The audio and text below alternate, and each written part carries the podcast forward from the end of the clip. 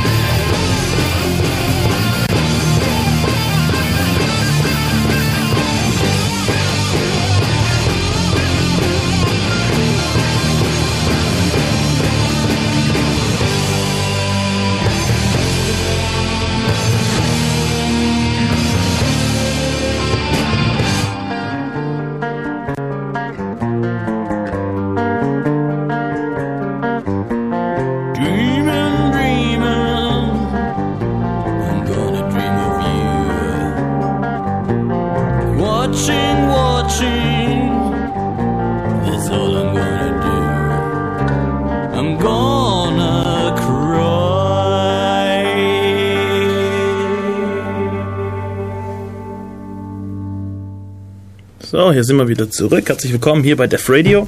Ja, zur Musik muss ich kurz was sagen. Also wir spielen ja jetzt hier nur noch freie Musik und ähm, wie gesagt, ich habe mich auf mp3.de bedient.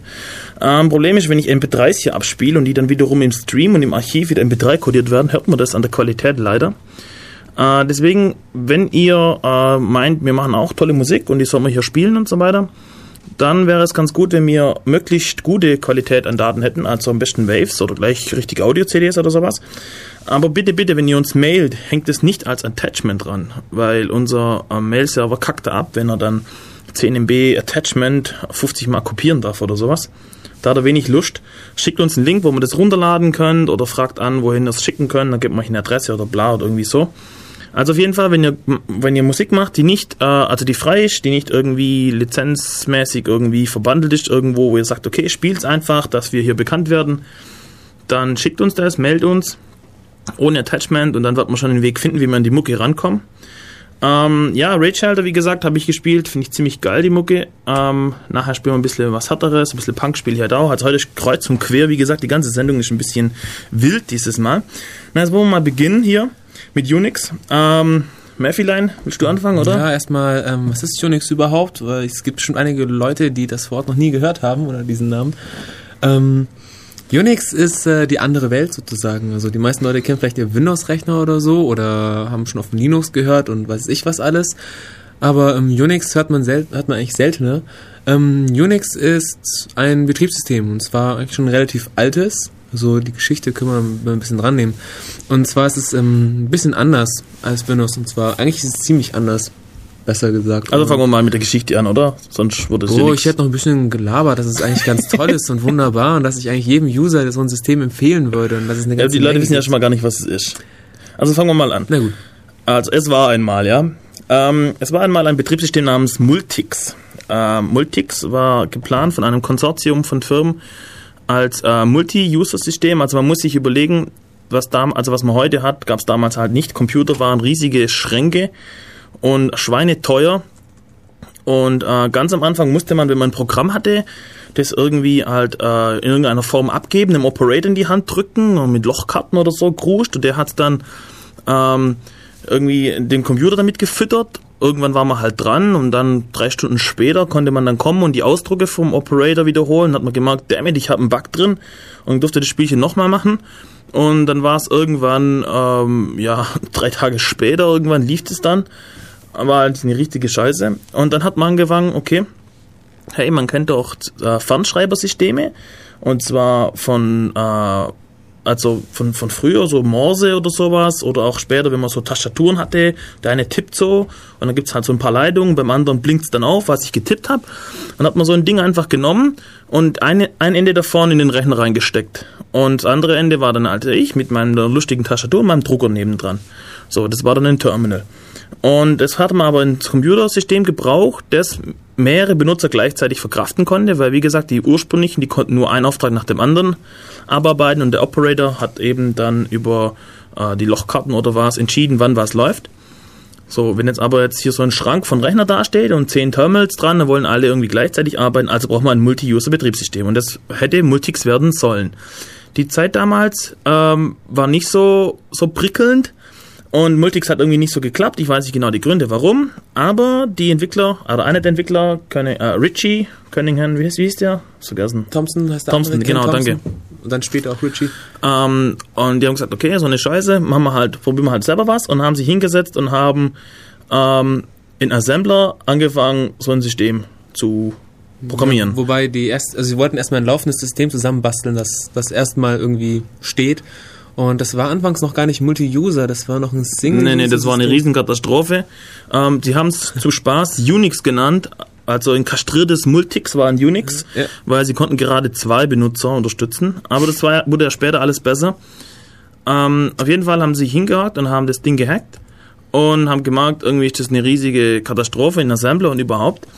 Und dann hat sich, äh, ich glaube, Thomson hergemacht und hat die Programmiersprache B entwickelt und äh, hat angefangen drauf rum, also äh, mit B das zu machen, weil es das ein bisschen komfortabler war. Und dann ist der andere hergegangen, der Cunningham, und hat äh, New B daraus gemacht, was dann später C wurde. Und damit haben sie dann ähm, das Unix dann äh, implementiert. Das heißt, die haben die Programmiersprache quasi erst entworfen und dann das System damit gemacht. Das gab es damals noch nicht. Damals war also einfach Assembler. Ähm, Assembler ist einfach die Sprache, die der Prozessor selber spricht. Und äh, C oder B oder was ist jetzt eine abstrahierte Sprache, eine höhere Sprache, die man dann mit, mittels eines Compilers dann übersetzen muss in die Sprache, die der Prozessor kann. Und Vorteil, das war damals schon klar, äh, ist die Portabilität. Das heißt, wenn ich einen Assembler schreibe, kann das Ding nur laufen auf einem Rechner, der genau diesen Befehlssatz versteht. Und wenn ich das in einer höheren Sprache schreibe, muss ich nur den Compiler austauschen, der dann die Abbildung auf, die jeweilige, auf den jeweiligen Rechner macht und habe damit eine Portabilität erreicht. Das heißt, ich bin nicht gebunden an eine Kiste. So viel zur Theorie halt. Ja gut, ähm, ja, dieses Unix dann, irgendwann haben sie dann angefangen, das mit Unix, also X hinten statt CS, also am Anfang war es UNICS. Und irgendwann, weil sie so begeistert waren von Kapitälchen, von Großbuchstaben, weil es ihr System irgendwann hergegeben hat, haben sie das Unix mit Großbuchstaben genannt. Gut, lustig. Okay, ähm, das Ganze war, wie gesagt, in den Bell Labs, ne, habe ich noch nicht gesagt, also in den Bell Laborator Lab Laboratories und ähm, um dieses ganze Unix-Zeugs wurde dann irgendwann ein Projekt gegründet, das hieß AT&T Unix System Group und weil irgendwann hat man dann, äh, weil man es auch erfolgreich eingesetzt hat, das System, ähm, hat man dann äh, gemerkt, okay, das taugt vielleicht und so, vielleicht könnte das ja das werden, was Multics nicht geworden ist und so weiter und hat angefangen, das zu unterstützen. Haben sie, irgendwann haben sie auch eine eigene Hardware bekommen. Am Anfang haben sie auf auf irgendeine Hardware geklaut, die nicht gehört und haben darauf entwickelt. Ja, die Anfänge waren, glaube ich, auf einer PDP-7, die irgendwo nein, nein, nein, nein, das war schon die zweite. War zweite, die zweite, die PDP-7? Ja, da war irgendwie noch so eine ältere, ich habe keine Ahnung, habe nie gehört. GE 645, keine Ahnung, kenne ich nicht. Und dann war es eine geklaute PDB-7, die stand halt noch so rum irgendwie. Und irgendwann haben sie eine PDB-11 bekommen ähm, PDBs, es waren auch solche, solche Kleiderschränke von Computern. Ja, die waren eigentlich relativ klein dafür, dass es äh, Computer waren. es ist trotzdem ein Kleiderschrank gewesen, so von der Größenordnung her. Die PDB-11 aber dafür relativ klein. Hat, glaube ich, keine, also kaum Lüftung gebraucht oder sowas im Vergleich zum Vorgänger oder so. Ich, ich war mal, in München gibt es so ein, oh Mann, vielleicht finde ich das nochmal. Da gibt es so ein Museum so ein, für antike äh, Hardware. Ja. Und da steht so eine Kiste rum, keine PDB-11. Was war denn das für eine Kiste? Oh, ich kann mir doch keine Namen sagen. Auf jeden Fall, ich denke, was ist das für ein Riesenschrank? Und dann macht man da auf und dann sieht man, das, die, das obere Drittel ist allein die Lüftung, ja. Weil das Zeug so schweineheiß wird. Und dann macht man unten die Schublade auf und dann kann man echt sehen, wie hier die, die Drähte gespannt sind. Ja, ja, man sieht ein Kabelsalat, das ist einzelne Kabel, die cool. bunt rumliegen.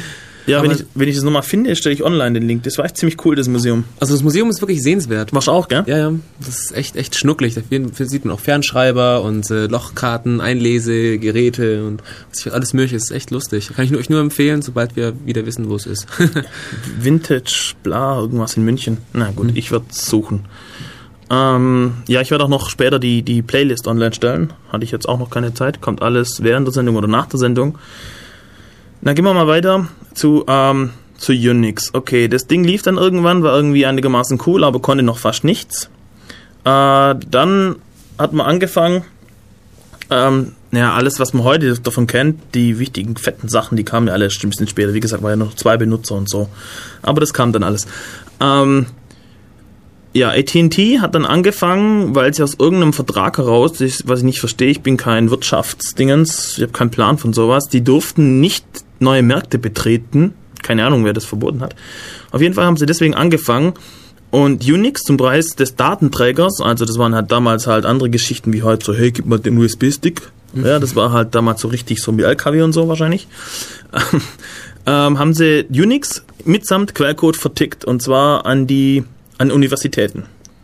Und dort wurde das dann eingesetzt, um äh, Lehre zu betreiben, so wie macht man ein Betriebssystem und bla und so und und äh, eine Universität, die Berkeley äh, Universität, äh, da hat es ordentlich reingehauen. Da haben sich viele Leute gefunden, die dann auch, äh, da der Quellcode da war, Verbesserungen gemacht haben und die auch wieder zurückgeschickt haben. Und so zum Beispiel kam auch die TCP-IP-Unterstützung in Unix rein. Arbeit von freien Entwicklern. Und das Ganze war damals, äh, weil wir ja im akademischen Bereich sind, äh, unter einer speziellen Lizenz, die dann später als die Berkeley System Distribution Lizenz bekannt wurde, ähm, Akademiker, wie gesagt, um was geht's denn? Die publizieren ja die ganze Zeit. Da gibt's nicht, hör, das ist mein Wissen, das ist dein Wissen. Das Einzige, was sie haben, ist die Reputation. Das heißt, dass die Leute einen kennen, weil man das und das gemacht hat. Und so ist auch die BSD-Lizenz ausgelegt. Mach damit, was du willst mit dem Quellcode. Äh, wichtig ist, du nennst mich. Advertising. Das ist die einzige äh, Bedingung, die diese Lizenz stellt. Dann kann man tun, was man will. Ähm, okay. Ja, soweit zur wunderbaren Vorgeschichte. Irgendwann, ähm, ja, sogar Microsoft übrigens hat zu der Zeit eine Unix-Lizenz dann gekauft von Mhm. AT&T. Ja, die Microsoft-Variante hieß äh, Xenix. Xenix, aber war irgendwie eine Totgeburt oder sowas. Weil die haben, äh, als sie dann DOS hatten, haben sie dann das Interesse völlig verloren und dann kam die Geschichte mit IBM über den Tisch ziehen und so. Wir kennen ja die Story. Und dann war das Ganze nicht so interessant. Ähm, also wir befinden uns ja damals in einer Zeit, wo es nicht so wie heute computermäßig alles gab und so weiter. Da war echt richtig hart alles Knochenarbeit.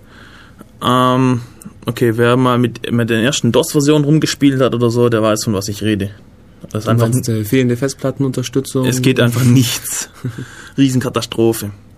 Na gut, ähm, ja, und dann kam eben die Zeit, wo es ein bisschen kritischer wurde, das Ganze, weil AT&T hat beschlossen, ja Mann, wenn das Ganze so toll läuft, irgendwie durften sie das jetzt auf einmal, wie gesagt, ich kenne mich mit Wirtschaftsrecht nicht so aus, und haben angefangen, ihr Unix zu kommerzialisieren und haben ab da keine freien Versionen mehr verteilt und haben Lizenzgebühren verlangt und so weiter und so weiter.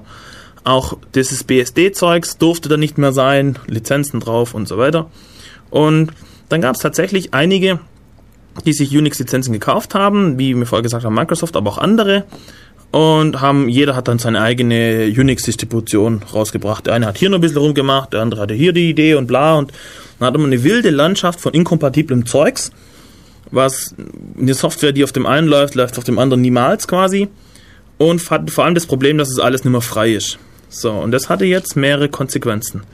Zum einen äh, jammern die BSDler heute drüber, dass sie den Sprung verpasst haben, den Zug verpasst haben und dass Windows jetzt so dominierend ist. Das liegt ganz einfach daran, dass in der Zeit, wo eben das losging, ähm, die BSDler damit oder die Unixler damit beschäftigt waren, sich untereinander zu bekriegen. Wer jetzt hier die Marktherrschaft kriegt. Na, in diesem Machtvakuum, sage ich mal, hat sich hier so einer im Windschatten rangesaugt und zack, kurz die Marktherrschaft übernommen und nicht mehr hergegeben. Ähm, ja, und heute heulen sie halt ein bisschen deswegen. War, ist ein bisschen dumm gelaufen alles. Ähm, ja, okay. Auf jeden Fall hatte das jetzt folgende Konsequenzen. Erstens hatten die, haben die BSDler angefangen, ihren Code komplett von AT&T-Zeugs zu befreien. Das heißt, alles, was AT&T-Code war Und, li und äh, belizenzt war. und belizenzt war, haben sie rausgekickt und haben es ersetzt durch eigenen Code. Und das war dann diese 4.2, glaube BSD Lite. Dieses Lite bedeutet, dass kein AT&T-Code mehr drin ist. Und ab da können sie sagen, und tschüss, ihr könnt uns mal. Und dann hat sich diese BSD-Linie äh, weiterentwickelt und heute haben wir eine Fülle von BSD-Derivaten, wenn wir nachher was dazu Kann sagen. mal erzählen. Ja, genau, was das so gibt und so weiter. Und ähm, eine zweite ähm, Entwicklung, die es zu dem Zeitpunkt gab oder konsequent die entstanden ist, ist die freie Software, würde ich sagen. GNU, Ja. Richard Stallman, das sind so Stichworte. Und zwar ähm, hat sich da jemand geärgert, dass es ähm, ähm, solche beschränkten Lizenzen gibt und dass man auch nicht frei auf den ähm, Source Code, also auf den Quellcode der Programme zugreifen kann. Und ähm, da wurde eben dann die, äh, wurde da schon die Free Software Foundation oder kam die erst später? Das weiß ich nicht genau. Auf jeden Fall hat er die Ja, GNU-Bewegung jeden, gegründet. ja er hat es auf jeden Fall gegründet. Also er angefangen hat das Ganze mit dem GNU-Manifest, wo er eben äh, im Internet eben dieses Manifesto veröffentlicht hat, wo er gesagt hat, okay Leute, wenn euch das Unix-Zeugs auch so ankotzt, ähm, ich mache jetzt hier GNU und äh, ausschlaggebend ist eben diese GPL, diese General Public License, eine spezielle Software-Lizenz, die es in sich hat, die nämlich diese ganze äh, Free Software und Open Software, obwohl das nicht das gleiche ist, müssen wir gleich erklären, äh, Bewegung losgetreten hat und den ähm, Leuten, die kommerzielle Software verbreiten, ordentlich einheizt mittlerweile, weil es irgendwie scheinbar, obwohl das vielleicht gar nicht vorhatte, damals das bessere Modell ist tatsächlich für Software, so wie es aussieht. Ähm, er hat einfach gesagt, okay Leute, ich schreibe hier Software und die ist frei. Frei bedeutet, mach damit, was du willst. Du darfst sie haben, den Source Code. Du darfst ihn verändern, anpassen, verwenden, für was du willst. Du darfst auch verkaufen und alles, bla. Aber, Aber sag's, äh, diese Software muss auch wieder unter, unter der GPL stehen. die gleiche Lizenz haben. Das heißt, wenn du Änderungen machst, müssen die Änderungen wieder unter GPL stehen. So. Und das hat einfach die Konsequenz, dass er sagt, okay Leute, ähm, ich bin nicht so ganz so blöd wie die BSDler. Ich schaffe hier umsonst. Aber äh, wenn ihr das dann, also ich schaffe hier für die Gemeinschaft, für die Gesellschaft, okay? Wenn das jemand benutzt, dann soll wiederum die Gesellschaft daraus auch einen Vorteil haben. Und nicht, du nimmst es, machst ein kommerzielles Produkt daraus, wirst schweinereich und beutest alle aus und das ist irgendwie nicht so der Plan. Aber wie gesagt, die BSDler kommen ja aus der akademischen Schiene, wo das eigentlich ganz normal ist, dass man Wissen frei verbreitet. Deswegen auch diese Lizenz dort. Okay, und ähm, diese GPL, die wird auch äh, irgendwie als Viruslizenz bezeichnet, weil es ist echt ziemlich infektiös, wenn man eine Software irgendwo hat und dann Code dazu nimmt, der GPL ist, muss auf einmal alles GPL sein. Und das ist manchmal ein Problem, weil man will vielleicht doch nicht das Wissen so, so preisgeben und so weiter. Aber gut, dann sagt er gut, wenn du das willst, dann darfst du halt einfach meinen Code nicht nehmen. Punkt. Ist halt einfach so, als ob er nicht geben würde für dich. Fertig. Und ja, Richard Stallman, ein totaler Freak, kann man echt so sagen. Wir hatten den hier in Ulm. Ein völlig durchgeknallter Typ. Hat auch hier einen Vortrag Hat gemacht. einen Vortrag über Softwarepatente gemacht. Könnt ihr auf der auf unserer CCC-Homepage runterladen, Ja. wenn ihr wollt. ulm.ccc. .de und dann bei Chaos Seminar Sucht einfach durchklicken. mal. Das findet ihr schon. Über Softwarepatente hat er da geredet. Werdet ihr Ja. alles finden. Ja, ein völlig durchgeknallter Typ. Und äh, GNU, die Abkürzung GNU, das war, ist ein, ähm, wie sagt man? Ähm, Akronym? Ein ja, aber ein Akronym? spezielles, ein rekursives, genau. Und zwar, das heißt, GNU heißt, GNU is not Unix. Was das G heißt, das bleibt verborgen. Wobei Gene, äh, das G halt äh, GNU is not Unix heißt. ja. Schon. Ähm, nee, das G heißt Äh, das GNU. G, G ist GNU, genau, genau sowas. Das G heißt GNU und dann Unix so. Äh, ich wollte einfach sagen, okay, Unix, ihr könnt mich mal, ich mache hier ein, ein Unix-System, was ähm, äh, also äquivalent quasi ist. Das kann das gleiche ist, aber völlig frei. Das war seine Idee.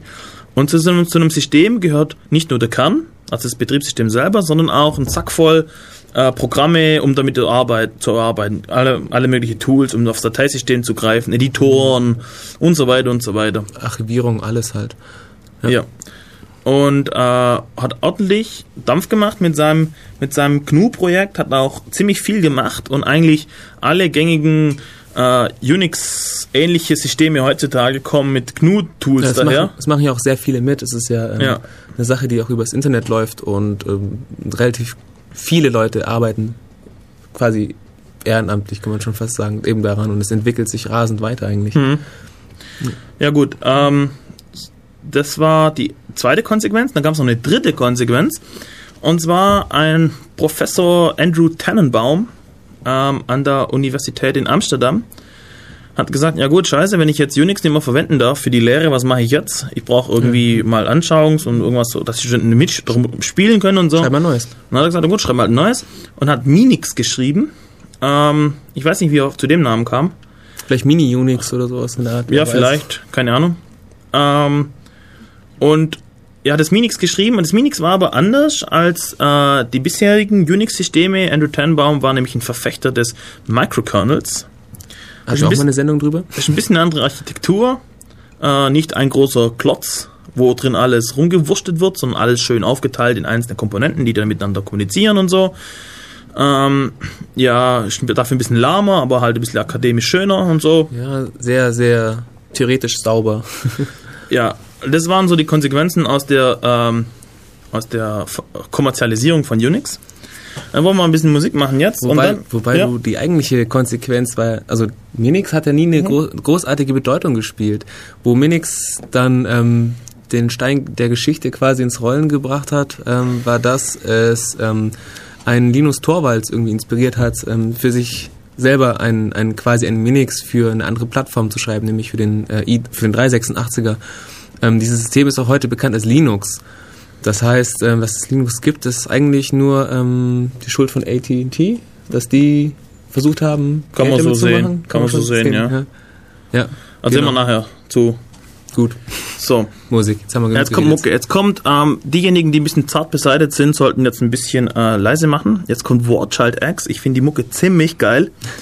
Ähm, ja, aber ich, ich weiß, nicht alle teilen so meinen Geschmack. Uiuiui, ich war viel zu schnell. Okay, ähm, ja, bis gleich. Tschüss.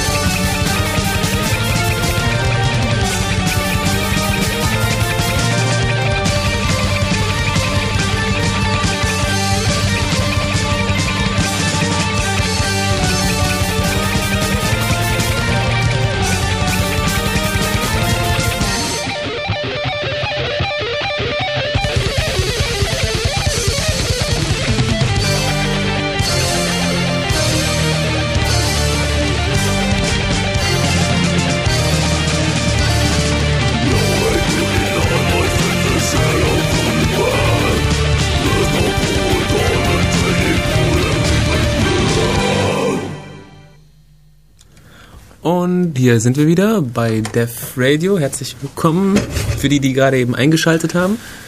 Ja, wir sind vom Chaos Computer Club Ulm, äh, hier bei Radio Free FM auf der 102,6. Ja, da wo ihr halt eingeschaltet habt. ähm, Informationen zu uns findet ihr auf www.defradio.de.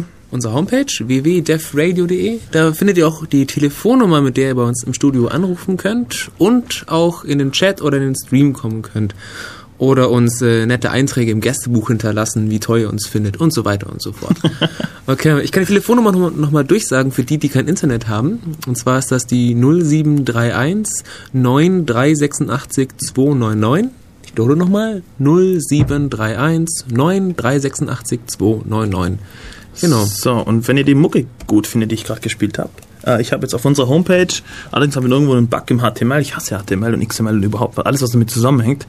Irgendwo habe ich jetzt eine Klammer irgendwie zu viel oder zu wenig, auf jeden Fall sieht es gerade katastrophal aus, aber die Links sind mal online äh, auf defradio.de, könnt ihr mal gucken unter Sendeplan, Unix. Äh, ich habe auch den Link zu diesem vorher erwähnten äh, Museum. Danke hier an Lisa, sie hat uns den besorgt, hier craycyber.org cray-cyber.org. Ziemlich geil, müsst ihr hingehen. Äh, ist echt empfehlenswert. So. Ähm, jetzt wollen wir hier weitermachen. Im Chat hier geht's lustig ab. Ich würde echt mal gerne darauf eingehen, was ich im Chat so von sich lassen, aber das ist viel zu viel. Ich komme gar nicht hinterher. Na, fast irgendwas Lustiges. Hier Äh. gerade, als ich hier mich mit HTML rumgeplagt habe, mir die Finger gebrochen habe Ja, ja, ganz viel Lustiges. Es wird zum Beispiel gerade äh, diskutiert, ähm, dass äh, wie groß ungefähr ein Kondensator mit zwei Farad wäre zum Beispiel, weil man irgendwie die Musik damit, ähm, was war's? Ja, genau. Das finde ich richtig geil, Leute. Endlich mal jemand, der mich unterstützt und sagt, die Mucke ist geil, die ich spiele. Sonst immer, Hö, dein Gebrülle, ist ja nur Lärm und bla, hast du zufällig den Föhn angeschlossen oder so ein Gelaber die ganze Zeit. Endlich mal einer, der sagt, hey, der Stream ist viel zu leise. Alex, cool. der einsame Kämpfer, Yeah. kriegt endlich äh, treue Unterstützung. Yeah. So, okay, wenn du genau guckst, ist er wahrscheinlich von der Band oder so. Na Gott. Ähm, ja. Okay, dann wollen wir hier weitermachen mit Unix. Ähm, wo wollen wir denn weitermachen? Wir haben vorher angeschnitten, es gibt BSD und was BSD ist und die ganzen äh, BSD-Derivate, die so existieren. Und, ähm, und wir haben angeschnitten Linux und so. Wo wollen wir weitermachen, Mav? Such sie mal raus. Wir können mal aufzählen, was es heute noch so gibt. Und wohin sie sich alle entwickelt haben, äh, ja, mal von der Vergangenheit besser in die Zukunft Ja, kommen. dann fangen wir mal bei den BSDs an, oder? Ja, also ähm, es gibt jetzt inzwischen vier BSDs, die, Vier größere. die, die nennenswert sind. Das sind einmal äh, Free, Open und NetBSD und jetzt seit einem Jahr oder wie lange ist das jetzt? Noch nicht so lange, ja. Nicht so lang, knapp jetzt ein Jahr, Dragonfly BSD. ja. Ähm, alle unterschiedliche ähm, Ziele und ähm, Schwerpunkte gesetzt. Ja, okay. Ähm, erstmal vielleicht erklären, also wenn ich ein Softwareprojekt habe und die, die, der Source ist frei, dann hat da jeder die Möglichkeit, wenn dem irgendwas nicht passt, sein eigenes Ding zu drehen. Und zwar ähm, kann er hergehen und sagen, okay, das, das passt mir nicht, ich nehme jetzt den Code, Stand so und so, Version so und so und mache einen sogenannten Fork. Also Fork, also Gabel, ja, so eine Gabelung und mache jetzt meine eigene Linie auf. Und äh, angefangen hat die ganze Geschichte am Anfang mit äh, FreeBSD und NetBSD. Das waren die ersten beiden, die sich aus diesem BSD Lite ähm, herausgebildet haben. Ähm, die Unterschiede bei, sind ganz einfach so zu nennen. NetBSD hat Wert gelegt auf Portabilität. Das heißt, ihnen war es wichtig, dass ihr Betriebssystem auf möglichst vielen Plattformen läuft. Wenn man guckt auf der Homepage bei denen, netbsd.org, ich weiß gar nicht, wir sind über 50 Plattformen, wo das läuft. Das, das neueste ist ein Toaster. Es gibt tatsächlich einen Toaster, auf dem läuft NetBSD. Ähm, aber da irgendwie, weiß nicht, irgendwie steckt da noch mehr dahinter.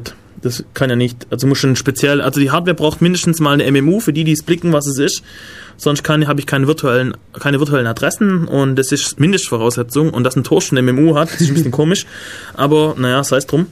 Und Ja. ähm, was NetBSD auch großartig hervorgebracht hat, ist Xen, übrigens, wer das kennt. Ähm, na, Xen kommt zwar nicht von NetBSD, aber wurde auf NetBSD entwickelt. Ähm, und Xen, da geht es um so Virtualisierungszeugs. Das heißt, ich habe eine richtige Kiste, es fühlt sich aber von außen an, als ob da jetzt fünf verschiedene laufen, die sind voneinander getrennt und so weiter. Ziemlich coole Sache. Ähm, ja, okay, okay, NetBSD. Ähm, ja, ich habe mir mal vor kurzem so ein NetBSD installiert. Es gibt in Ulm übrigens, vielleicht mal erwähnen, einen BSD-Stammtisch seit neuestem. www.ubus, u-bus.de ist noch ziemlich karg die Homepage, aber da steht drauf, dass wir uns nächsten Donnerstag um 19 Uhr im Wintergarten treffen, hier in Ulm. Da gibt's WLAN. Wintergarten ist das Café am Theater. Genau. Und ja, bla, müssen noch ziemlich wenige und blicken es alle noch nicht so. Das wird aber alles. Wer gleich anrufen und sich beschweren. Wer? äh, die BSDler. Ach so, ja. Also genau, was ich vielleicht auch noch sagen wollte ähm, oder sagen muss hier als als quasi als äh, wie sagt man als Disclaimer, ja. Ähm, es geht hier um Religion. okay, äh, Computer und Software und überhaupt hat viel mit Religion zu tun. Ja, es gibt überall Kreuzritter, die die Welt bekehren wollen mit ihrer Weisheit. Und deswegen muss man aufpassen. Also es gibt Leute, die nehmen das nicht so ernst, aber es gibt auch Leute, die nehmen das richtig ernst. Und einer, der es richtig ernst nimmt, ist zum Beispiel der Richard Stallman. Ähm, ja, ich habe nichts gegen die, weil der hat auch viel bewegt, die man soll er, ja. Aber der, der tilt echt ab, wenn du dem erzählst, du verwendest kommerzielle Software. Dann tilt er echt. Ich habe es erlebt. und zwar, da ging es um Java. Warum wir nicht, warum wir nicht den GNU Java Compiler nehmen, sondern den anderen und bla. Das war eine ewige Diskussion. Naja, egal. Äh, gut, und hier ist auch so, also wenn ich jetzt irgendwas Falsches sage, ja, verzeiht, ihr könnt anrufen, das berichtigen, 9386299, könnt mich hier zur Sau machen. Ihr könnt auch im Chat irgendwie euch kundtun, da hört euch, hört euch bloß keiner. Ähm, ja, ansonsten könnt ihr auch einfach sagen, ja gut, lasst den labern. Okay, ich versuche jetzt einfach mal. Also wie gesagt, NetBSD, Portabilität ist, ähm, ist Hauptkriterium Nummer eins. FreeBSD hat gesagt, nee, scheiß auf die anderen Architekturen, wir machen i386 und dafür dort volles Gerät und volle Unterstützung und alles, was geht. Und ähm, FreeBSD macht so quasi, ähm, die Idee ist möglichst, also das Mainstream-BSD will man werden, ja. Man will möglichst viele Benutzer gewinnen, möglichst alles einfach gestalten, einfach installieren und so, den End-User erreichen und so weiter. Und hätte man vielleicht auch geschafft, wenn es damals, wie gesagt, diese Probleme nicht gegeben hätte mit den Lizenzen, die einfach alles ausgebremst haben. Dann wäre vielleicht heute, was Windows ist, wäre vielleicht heute BSD oder FreeBSD geworden oder sowas. Und alle Menschen wären glücklich, es gäbe keine Kriege mehr. Yeah. genau. Die Menschen würden tanzen und singen auf den Straßen. Dann hat sich, oh, das Jahr weiß ich gar nicht, ich habe das Jahr vergessen, irgendwann ein paar Jahre später, äh, NetBSD gespalten und daraus hat sich OpenBSD entwickelt. Ähm, Theodorat, auch ein so ein bisschen eher in Richtung Kreuzritter einzuordnender Typ, ähm, hat sich überworfen mit ein paar NetBSD-Lern, weil ihm irgendwas gestunken hat und hat gesagt, okay, ihr könnt mich mal, ich mache mein eigenes Zeugs und hat sich OpenBSD da abgespalten. Und OpenBSD, OpenBSD legt hauptsächlich Wert auf Security. Ähm, das heißt für Serversysteme, dass man da nicht einbrechen kann oder schwer und so weiter und so weiter.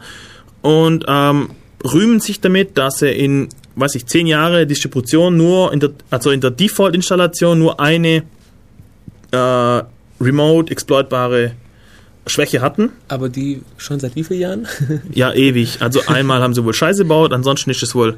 Also das ist halt das Tolle, du nimmst, installierst und bist safe. Hm. So ist der Plan. Und ja, und, und was zum Beispiel OpenBSD auch hervorgebracht hat, ist eben OpenSSH. Ziemlich geil, benutzt jetzt jeder, ist überall hingewandert, ist ja freie Software.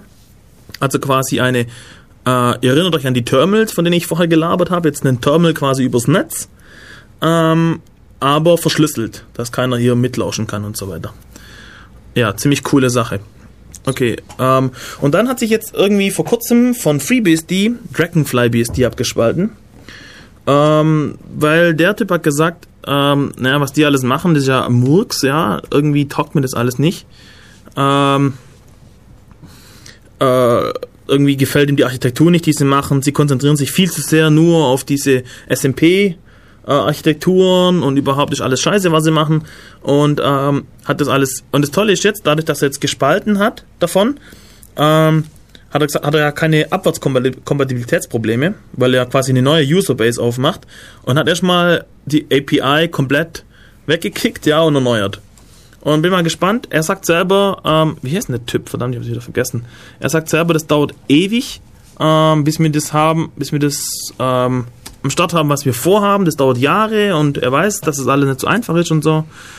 Und ähm, ja, aber schauen wir mal. Bin mal gespannt, was aus Dragonfly BSD wird. Das könnte echt was werden. Okay, das sind so die BSDs, die es äh, heute gibt. Und äh, die BSDs, die haben ziemlich viel. Was? Matt Dillon hieß Matt der Dillon hieß ja. der Typ. Ja, genau. okay. Prima. Vielen Dank. Mhm. Äh, Internet ist doch was Cooles, oder? Und wir haben ja welches. Danke yeah. dem Techniker Frank nochmal. Yeah. Radio Free FM. Es, es, es klappt erstaunlich gut in letzter Zeit. Haben, ja, am Anfang war es immer so ein bisschen hm und so, aber. Doch, inzwischen ist es eigentlich hier ganz nett. Ähm. So, im, im ja, okay. Wo waren wir? Wir waren jetzt bei den BSDs und ähm, was es dann sonst noch an heutigen Unix-Systemen gibt, ist das, ähm, wie heißt das, äh, das von ähm, ach, Apple, das ist mir entfallen, das Darwin. Darwin, genau. Ja, Richtig. mag vielleicht du was erzählen? Ja, ähm, Apple, das Apple-System war, glaube ich, erstmal kein Unix. Das war, Nein. glaube ich, eine eigene Sache. Ja. So bis macOS 9 Neun, würde ja. ich jetzt gehen, genau. Und dann hat man was Neues entwickelt, beziehungsweise man hat von Nextstep eingekauft und da ähm, weiter dran entwickelt und entstanden ist eben ein, äh, es wurde, glaube ich, auch, warte mal, Source haben sie auch noch von, was haben sie auch gekauft? Ein FreeBSD? Das, das habe ich jetzt gerade nicht parat. Die haben, glaube ich, ein Free oder ein Was unten jetzt, oder was? Ja, ist- unten, was drunter läuft. Die Unten ist, glaube ich, ein FreeBSD. Ja, kann sein, dass es ein Free oder Open BSD, ich weiß es nicht Das mehr ist genau. ein, eine völlig kranke Architektur auf jeden auf jeden Fall Fall. haben sie sich, haben sie sich ein BSD geholt und haben das auf ihre, äh, auf ihre Architektur angepasst. Und drunter ist ein Darwin. Ja. Aus Prinzip aber. Das macht keinen Sinn, aber so halt. Auf jeden Fall haben sie ja ihr eigenes, ähm, eigenes Unix-System quasi hochgezogen. Das Besondere, was ich daran finde, ist, es hat ähm, eine gute Oberfläche, eine, eine Grafik. Es ist zwar sehr, Yeah. sehr Unix-unartig, aber ähm, ist für, für einige User sicher sehr angenehm. Dazu kann ich eigentlich gar nicht so viel sagen. Das Ja, vielleicht sollten wir, sollten wir zu macOS mal ein bisschen mehr sagen, wenn wir schon dabei sind. Naja, wir hatten ja mal eine Sendung über macOS. Hatten wir, oder? Mhm. Hm, okay, dann verweisen wir jetzt darauf. Ja, weiß nicht darauf. Also ich, so mehr Unix-technisch gibt's eigentlich nichts Aber zu eins, sehen. Es ist- eins ist cool. Also, ähm, Steve Jobs, ja, das ist so der Gott in dieser. ja, der, der wieder Leben in die Kiste, Kiste gebracht Also, hat. der war, der war ja dort bei, bei, bei Apple, ja. Und dann haben sie gekickt. Richtig, dann hat er... Dann hat er Next Step gemacht. ja, Dann haben sie ihn wieder geholt. Und jetzt hat er sich selber ein Gehalt von 1 Dollar im Jahr gegeben. Ach. Ja, er bekommt, er verdient genau 1 Dollar im Jahr für seine Arbeit.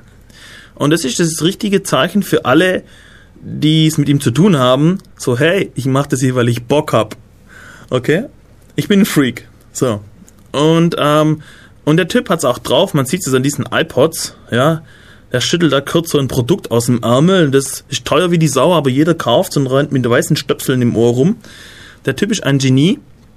Und dementsprechend ist er auch ein Gott bei denen. Und er kann sich sogar erlauben zu sagen, hey, nachdem wir, ähm, also wie hat es mal Ansgar das Treffen formuliert? Ähm, wie hat er gesagt, äh, äh, Bill Gates ist die, ist die Hölle. Ah nein, Blödsinn. Bill Gates ist der Teufel, Steve Gott ist der, ist der Gott, aber andererseits ist Intel die Hölle. Okay? Aber trotzdem geht jetzt macOS auf Intel. Und es hält, es funktioniert, so wie es aussieht. mm, wollen wir mal Wir gucken. machen's mit. ja. Okay, ähm, ja gut, so viel zu äh, macOS. Also, ja, blub, ich mag's nicht so, aber ich muss ja nicht.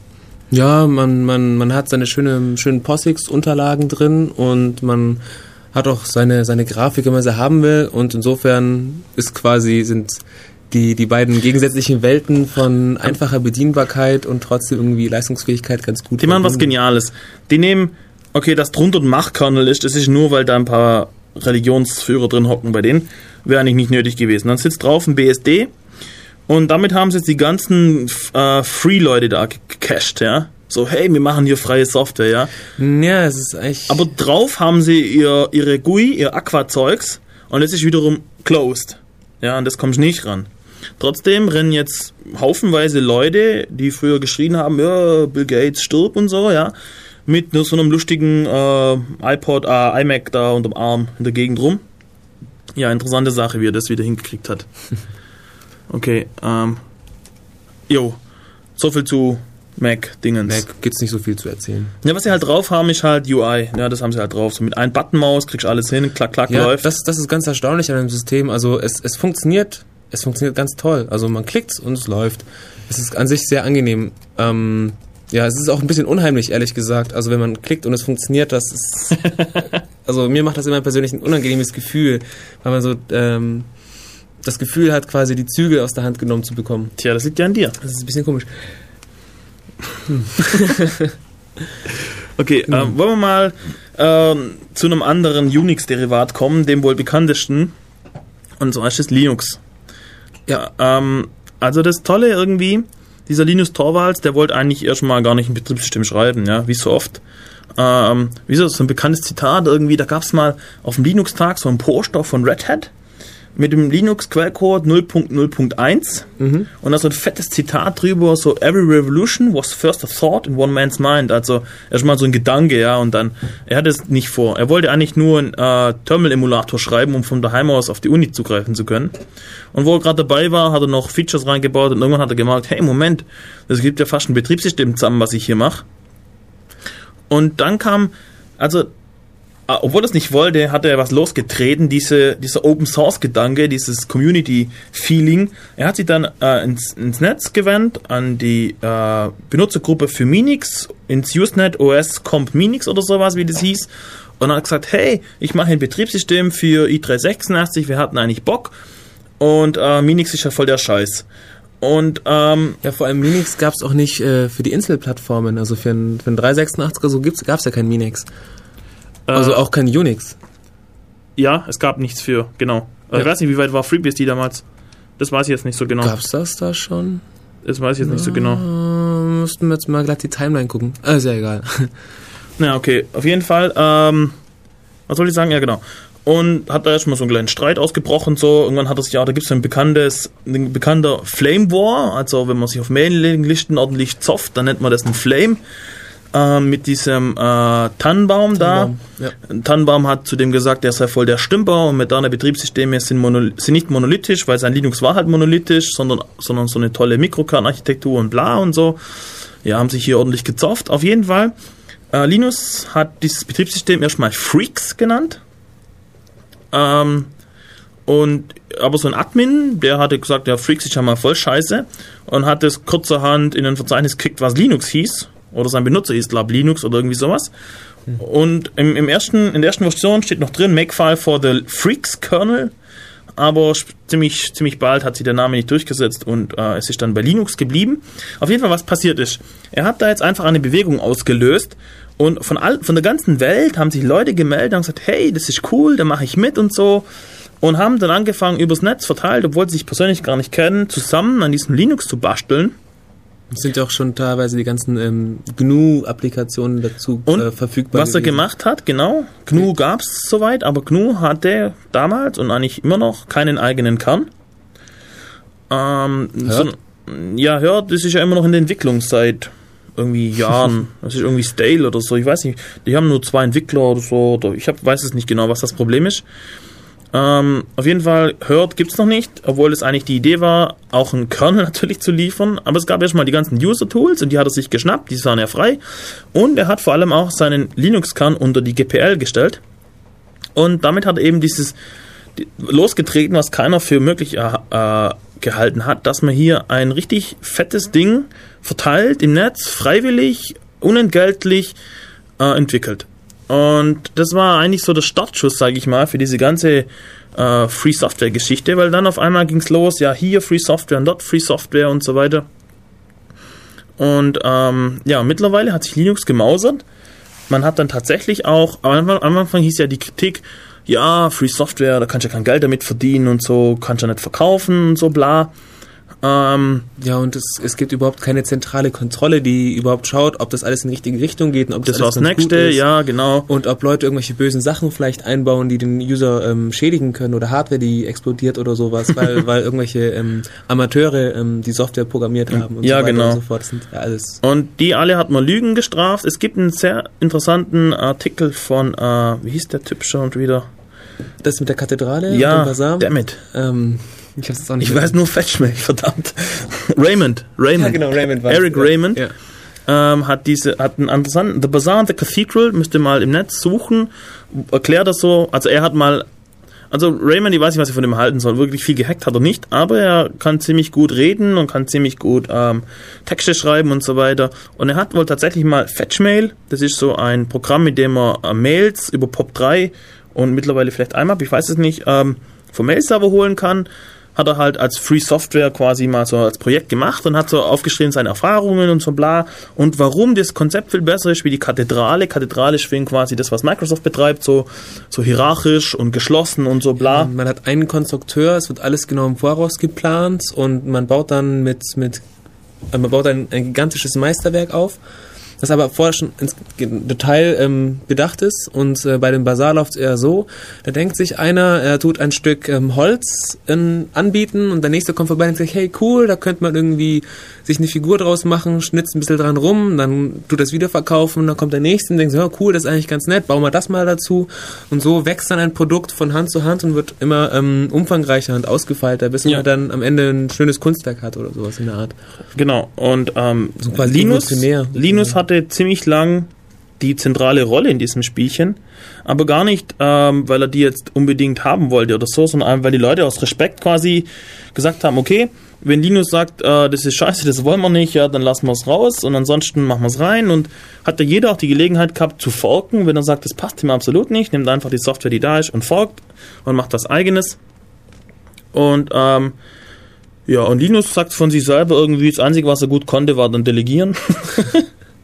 Auf jeden Fall hat er hier was losgetreten und es ist halt das passiert, was Richard Stallman vorhatte, nur blöderweise äh, war es halt nicht sein GNU-System, sondern da war es irgendwann Linux und alle haben von Linux, Linux, Linux gesprochen und kein Schwanz hat, oh, kein Mensch hat, äh, hat die GNU erwähnt.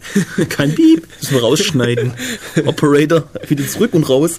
Ähm, kein, kein Mensch hat, hat äh, GNU erwähnt und das kotzt die heute noch an und die betonen heute noch, das heißt nicht Linux, das ist GNU Linux, weil die verwenden alle unsere Tools, zum Beispiel vor allem den Compiler, ja, den GCC, den GNU C Compiler oder GNU Compiler Collection, je nachdem, wie man gerade Lust hat.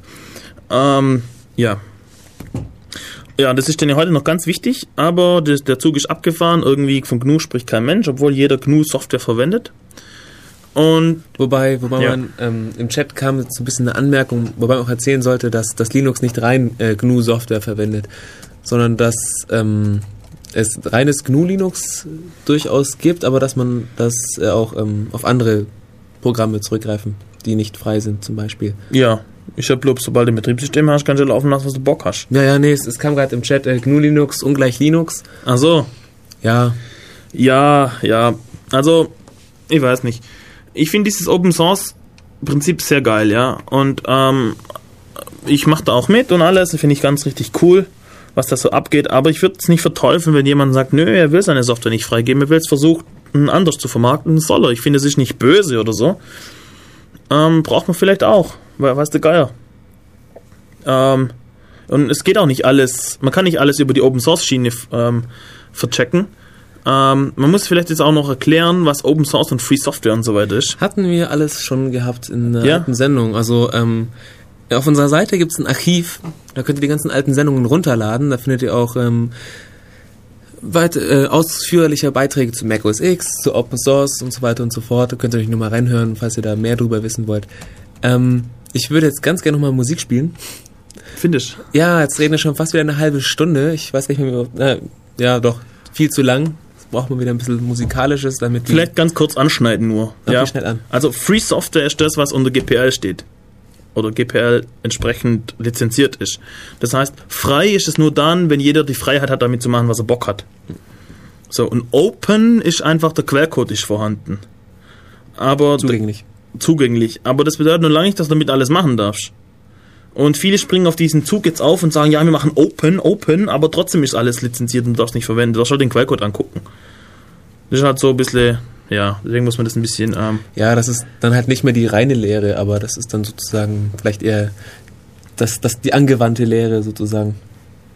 Geschmackssache, ob Open oder Free. ja, es liegt an jedem Einzelnen, ob er, ähm, ah, okay, ich krieg gerade den Hinweis, es muss den Free Software Guidelines entsprechen. Ähm, meinst du die von Debian oder welche meinst du? Hm, Antwort kommt nicht. Tipp, tipp, tipp. Tipp, tipp, tipp. Wir haben noch die Verzögerung über den Stream, müssen wir auch noch, vielleicht frage ich mich einfach im Chat. Äh, okay, die sind sich hier nicht ganz einig im Chat. Äh, ja, ich verweise hiermit auf die Homepage von der äh, GNU Foundation. und von der Free Software Foundation und da kann man das alles korrekt nachlesen. Ah, okay, es gibt wohl Free Software Guidelines von der GNU. Es muss nicht GPL sein, aber es muss äh, ein paar wichtigen Punkten entsprechen. Okay, liest es nach. Äh, ja, jetzt machen wir Musik hier, lustig. Ähm, jetzt wird es wieder, glaub, ich weiß gerade nicht mehr. Mhm, ja, so halb, halb wild. Nicht mehr ganz so wild wie gerade. Also Wortschalt X fand ich echt richtig fett. Ich finde diese Kombi ziemlich geil, So diese Melodien und dann diese. Ja, genau, das ist fett. So, okay, jetzt haben wir Mucke rein. Zero Mentality habe ich auch auf mp3.de ähm, aufgeschnappt und viel Spaß.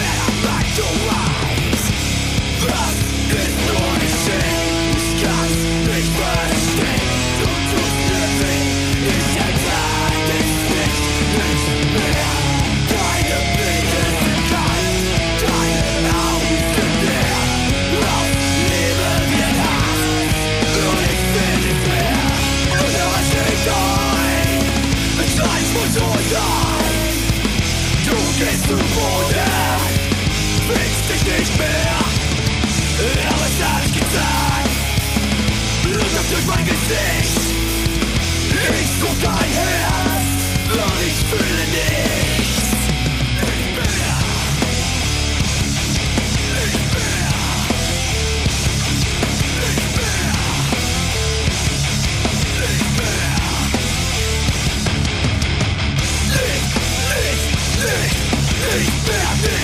nicht, nicht, nicht, nicht.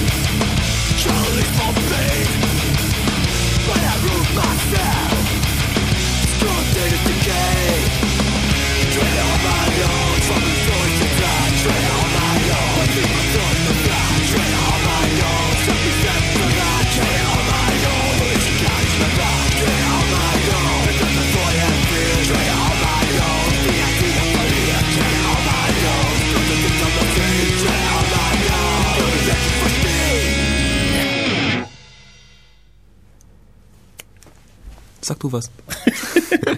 Hallo, hier sind wir wieder. Herzlich willkommen hier zurück bei Radio Free FM. Wir sind Def Radio vom Chaos Computer Club Ulm. Erzählen euch halt was über Unix.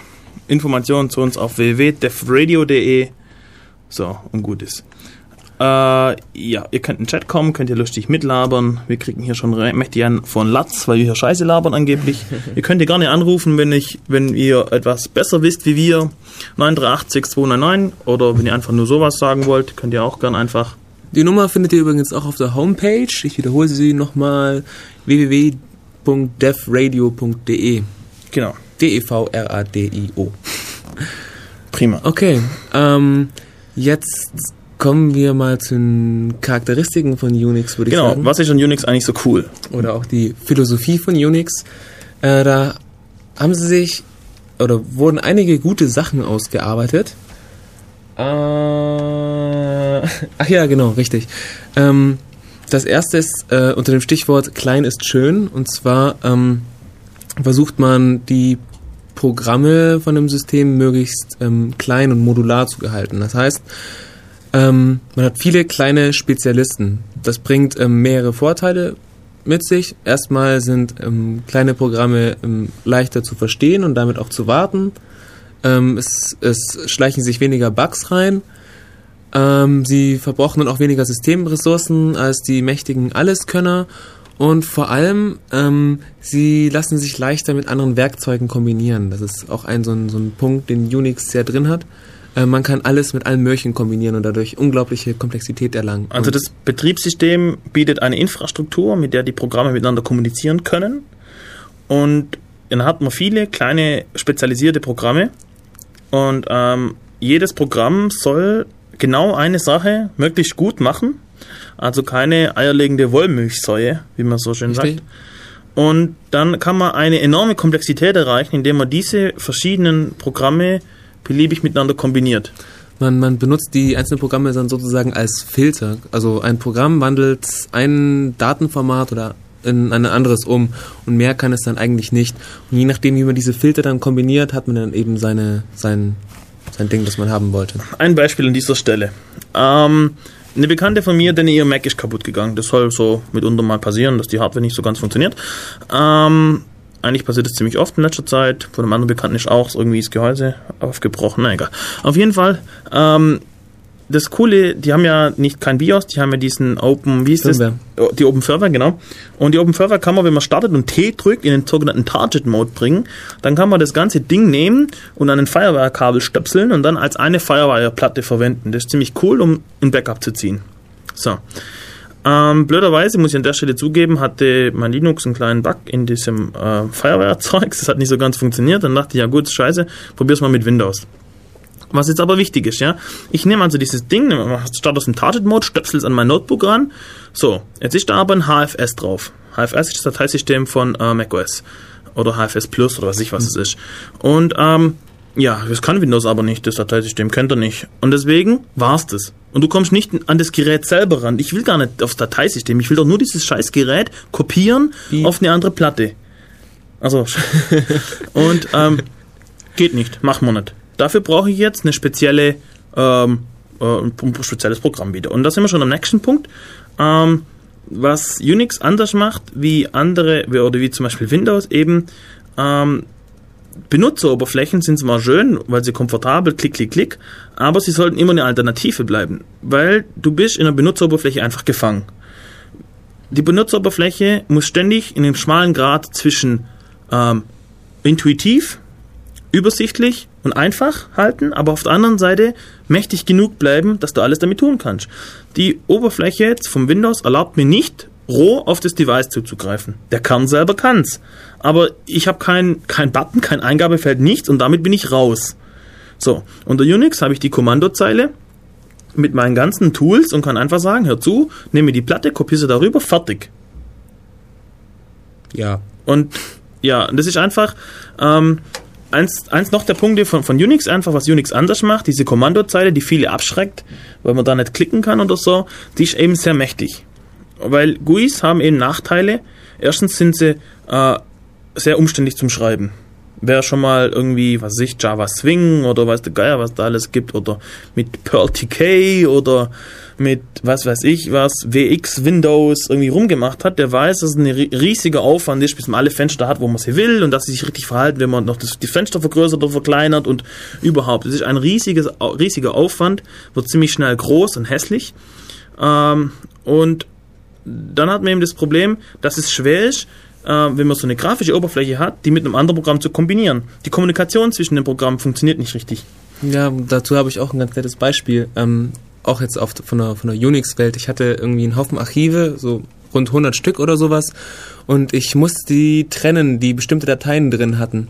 Und unter Windows wäre mir nichts anderes übrig geblieben, eigentlich als jede Datei einzeln zu öffnen und schauen, was drin ist. Und wenn die Datei in diesem Mega 100 Megabyte Archiv nicht drin ist, dann sie woanders hinkopieren und mich dann durcharbeiten. Unter so, so einem Unix war das dann sehr viel einfacher. Man hat einfach ähm, äh, ein Programm gehabt, das hat ähm, ist alle alle ZIP-Dateien durchgegangen, also quasi eine Vorschleife war das.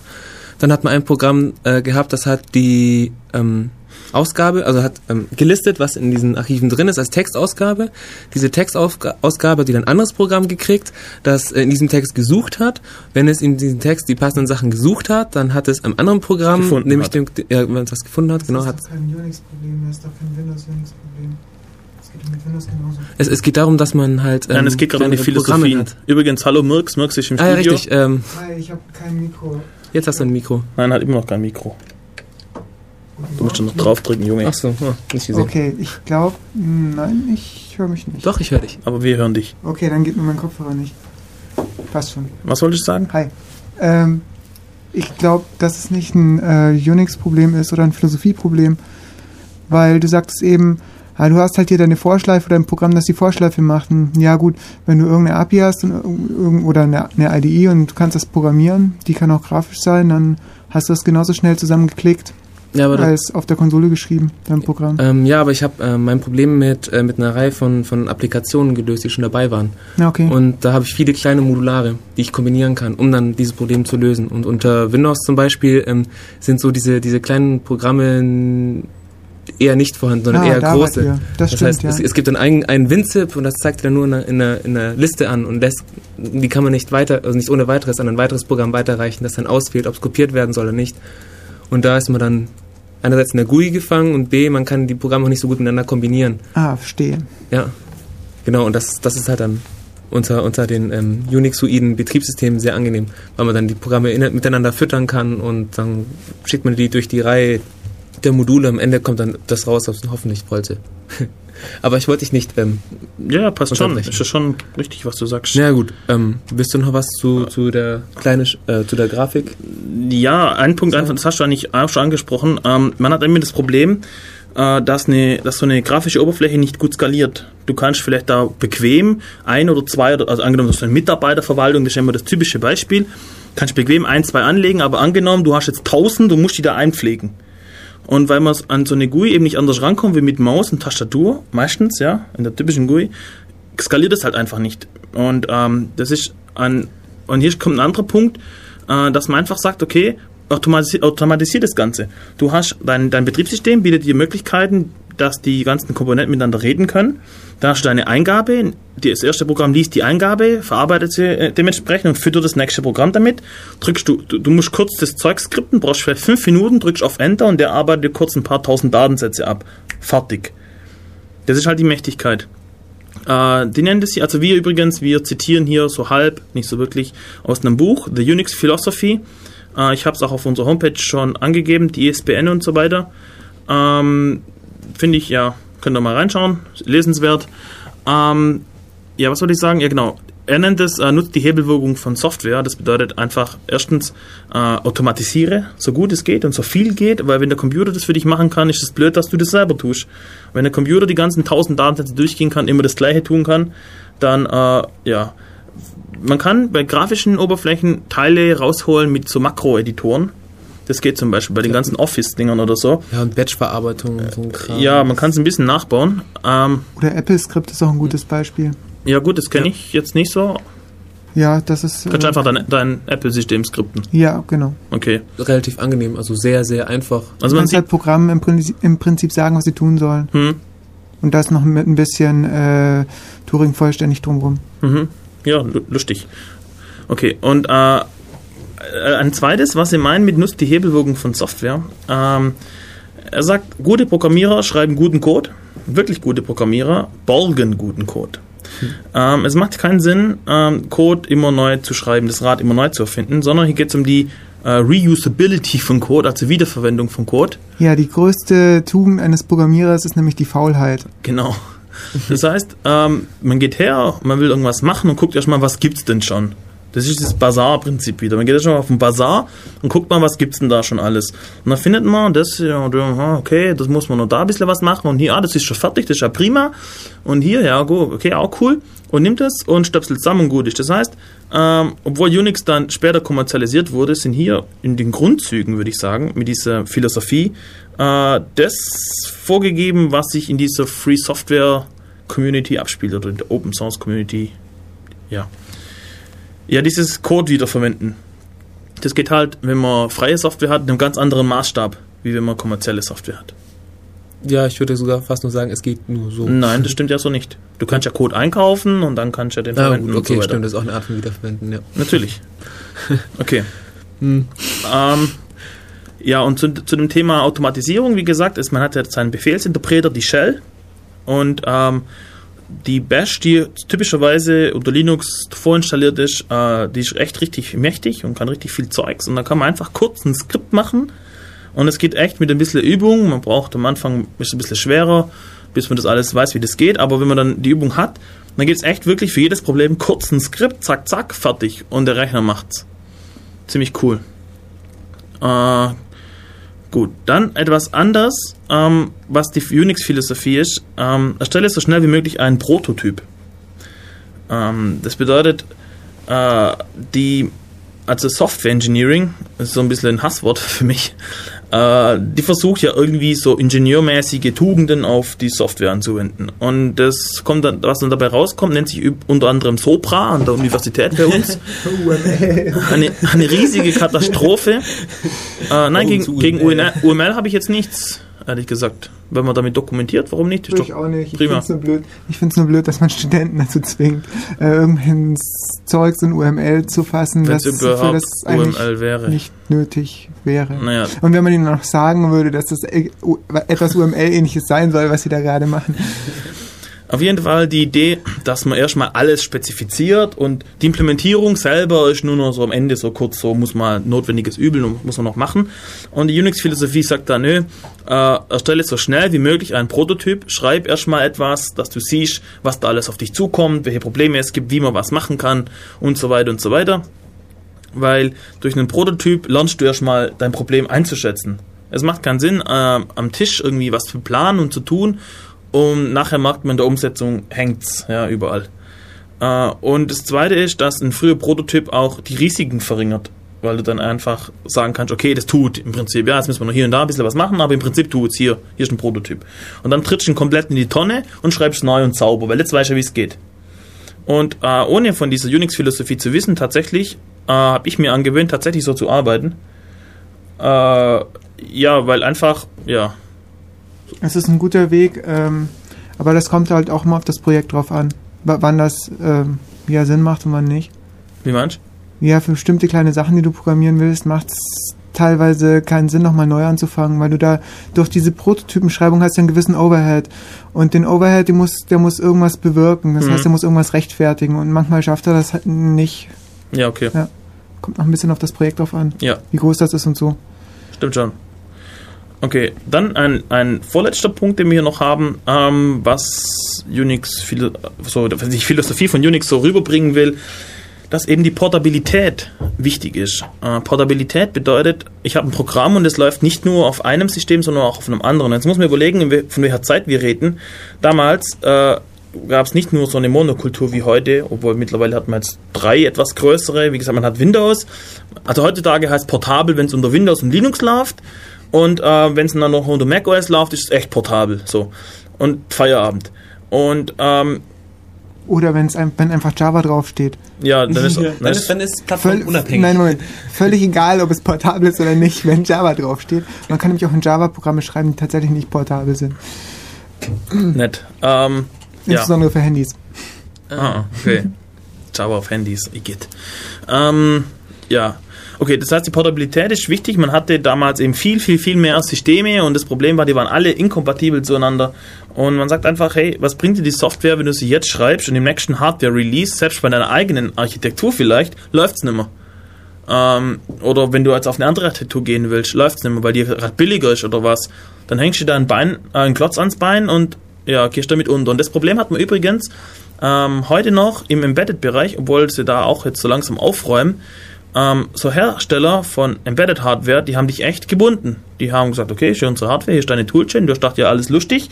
Und auf einmal, kaum hängst du davon ab, fangen die an, äh, Bedingungen zu diktieren, weil du hängst jetzt dran an denen, du kommst nicht weg. Deine Software ist einfach nicht portabel. Und ähm, ja, das ist ein Problem. Ähm, okay, und deswegen sagt Unix, wichtiger ist es, dass das Programm portabel ist, als dass es jetzt äh, aufs letzte äh, Quantum quasi heraus optimiert ist. Äh, das bringt dir im Endeffekt nicht so viel, wenn man jetzt mal äh, betriebswirtschaftlich rechnet. Okay, und äh, ein zweiter Punkt, äh, nicht nur die Portabilität von Programmen ist wichtig, sondern auch die Portabilität von Daten ist wichtig. Und die sagen, speichere deine numerischen Daten in ASCII-Dateien, in flachen ASCII-Dateien. Jetzt müssen wir überlegen, ja, warum ASCII? Oh je, Himmel.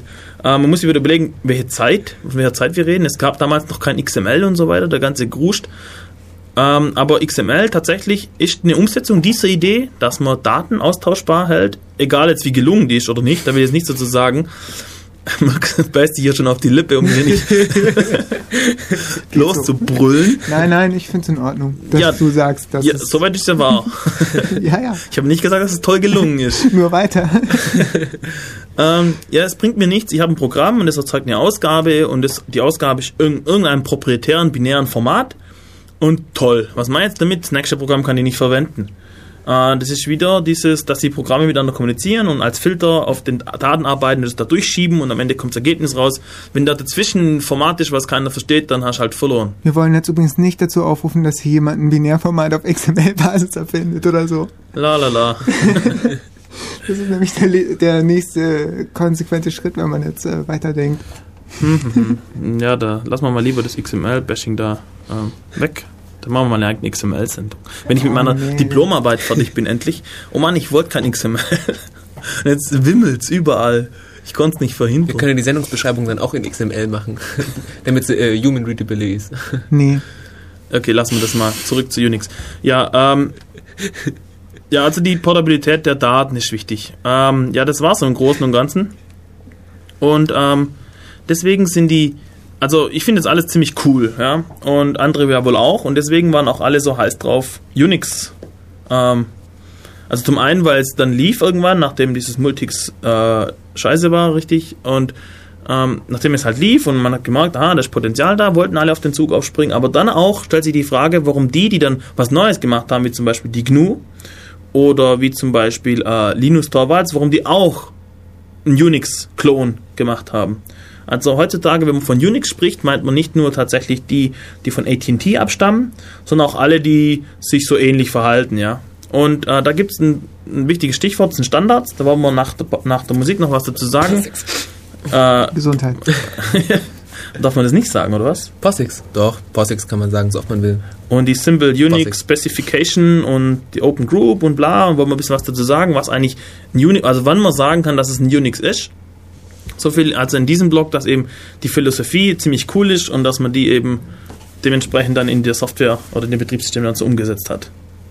Ja. Musik. Und warum es so beliebt ist. Warum ich, also ich finde es Ja, ziemlich man, geil. also wenn man es mal benutzt hat, verliebt man sich nicht relativ schnell in seine, seine ähm, Effizienz, kann man fast sagen. Also man fühlt sich nicht so gefangen und das System verhält sich meistens so, wie man möchte und es fühlt sich alles ganz gut an, diese, diese ganzen Punkte. Man findet auf die meisten Fragen eine Antwort, das finde ich schön. Wie meinst du? Ja, stimmt. Wenn du einen Ausnahmefehler 0e hast, wirst du keine Antwort drauf finden. Ach so. Ja das, Ja. Ist, ja, das ist wieder das Problem mit diesen grafischen Oberflächen. Es läuft irgendwas schief und die grafische Oberfläche bietet dir nur ein Fensterchen, wo drauf steht, Ausnahmefehler, dann irgendeine komische hexadezimale Zahl und du kannst OK klicken. Ja, prima. Ja. Das bringt dich überhaupt nicht weiter. Und du kannst ja nicht unter die Haube gucken, dass du das Ganze nochmal starten kannst und irgendwie dort oder dort speziell debuggen, reingucken Du willst kannst. ja das Problem selbst lösen. Hm. Und das klappt meistens. Weil du weißt, weil du einfach weißt, wo du nachschauen kannst und da steht dann was drin und wenn du nicht weißt, was es bedeutet, dann kannst du jemanden nachfragen, der sich eben damit äh, auskennt und versucht mal im Windows jemanden zu finden. Ich meine, da kennt sich letztendlich kennt sich da nur eine Firma aus bei diesen proprietären Systemen. Das ist das nächste Problem, ja. Ja, genau. Das, ja. Du hast ja den Quellcode nicht, kannst nicht reingucken. Aber es soll ja hier keine Open Source Sendung werden, weil, wie gesagt, Unix war eigentlich gar nicht so geplant als Open Source mäßig. Ja, es gibt, sind alle Units jetzt Open Source? Nö. Also, Ja, nee. mittlerweile alle, die noch so richtig leben. Gut, Darwin ist Open Source. Ich sag mal nur Open, Open Solaris oder wie das heißt. Ja, Open Solaris ist auch. Stimmt, stimmt. Nenn mir ich weiß einen. nicht, ähm, du Ja, es gibt schon Sachen auf die Schnelle jetzt. Ja, es gibt schon noch. Es gab ja damals haufenweise Unix-Derivate, HPUX und, A- und I. Oder Ja, HPUX, da haben wir es doch schon. AIX und ja, ja, gibt's ja alle noch, ist ja recht. Aber die haben nicht wirklich einen wichtigen Anteil an der ganzen Geschichte. Nee, also ja, klar, den, den Bärenanteil haben schon die Leute mit der Community dran. Und, und wenn du äh, das Beispiel von Sun anguckst mit ihrem Solaris, war kurz vorm Krepieren, jetzt haben sie es halt freigegeben, alles in der Hoffnung, dass es noch irgendwie überlebt. Und heißt es halt Open Solaris. Open SUSE. Ja, Open. Das ist Open ist eh ein Zug, auf den jetzt alle aufspringen. Es gibt ja auch äh, Open Windows oder was wie das heißt. Da. Blub.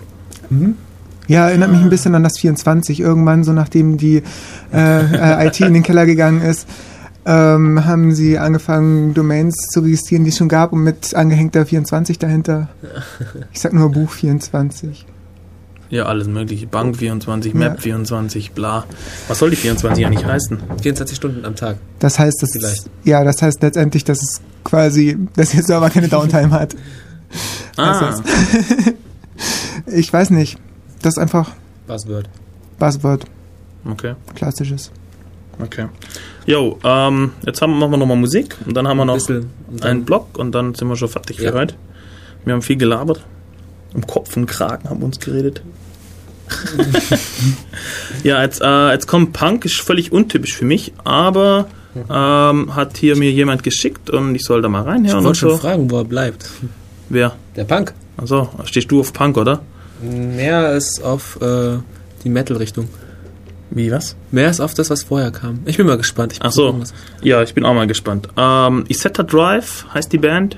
Die haben mir das geschickt. Aller, allerdings als Attachment. Wie gesagt, keine Musik als Attachment. Bitte, bitte. Jo, jetzt hauen wir Schöne das mal Grüße an rein. den Drummer. Jetzt hauen wir das mal rein.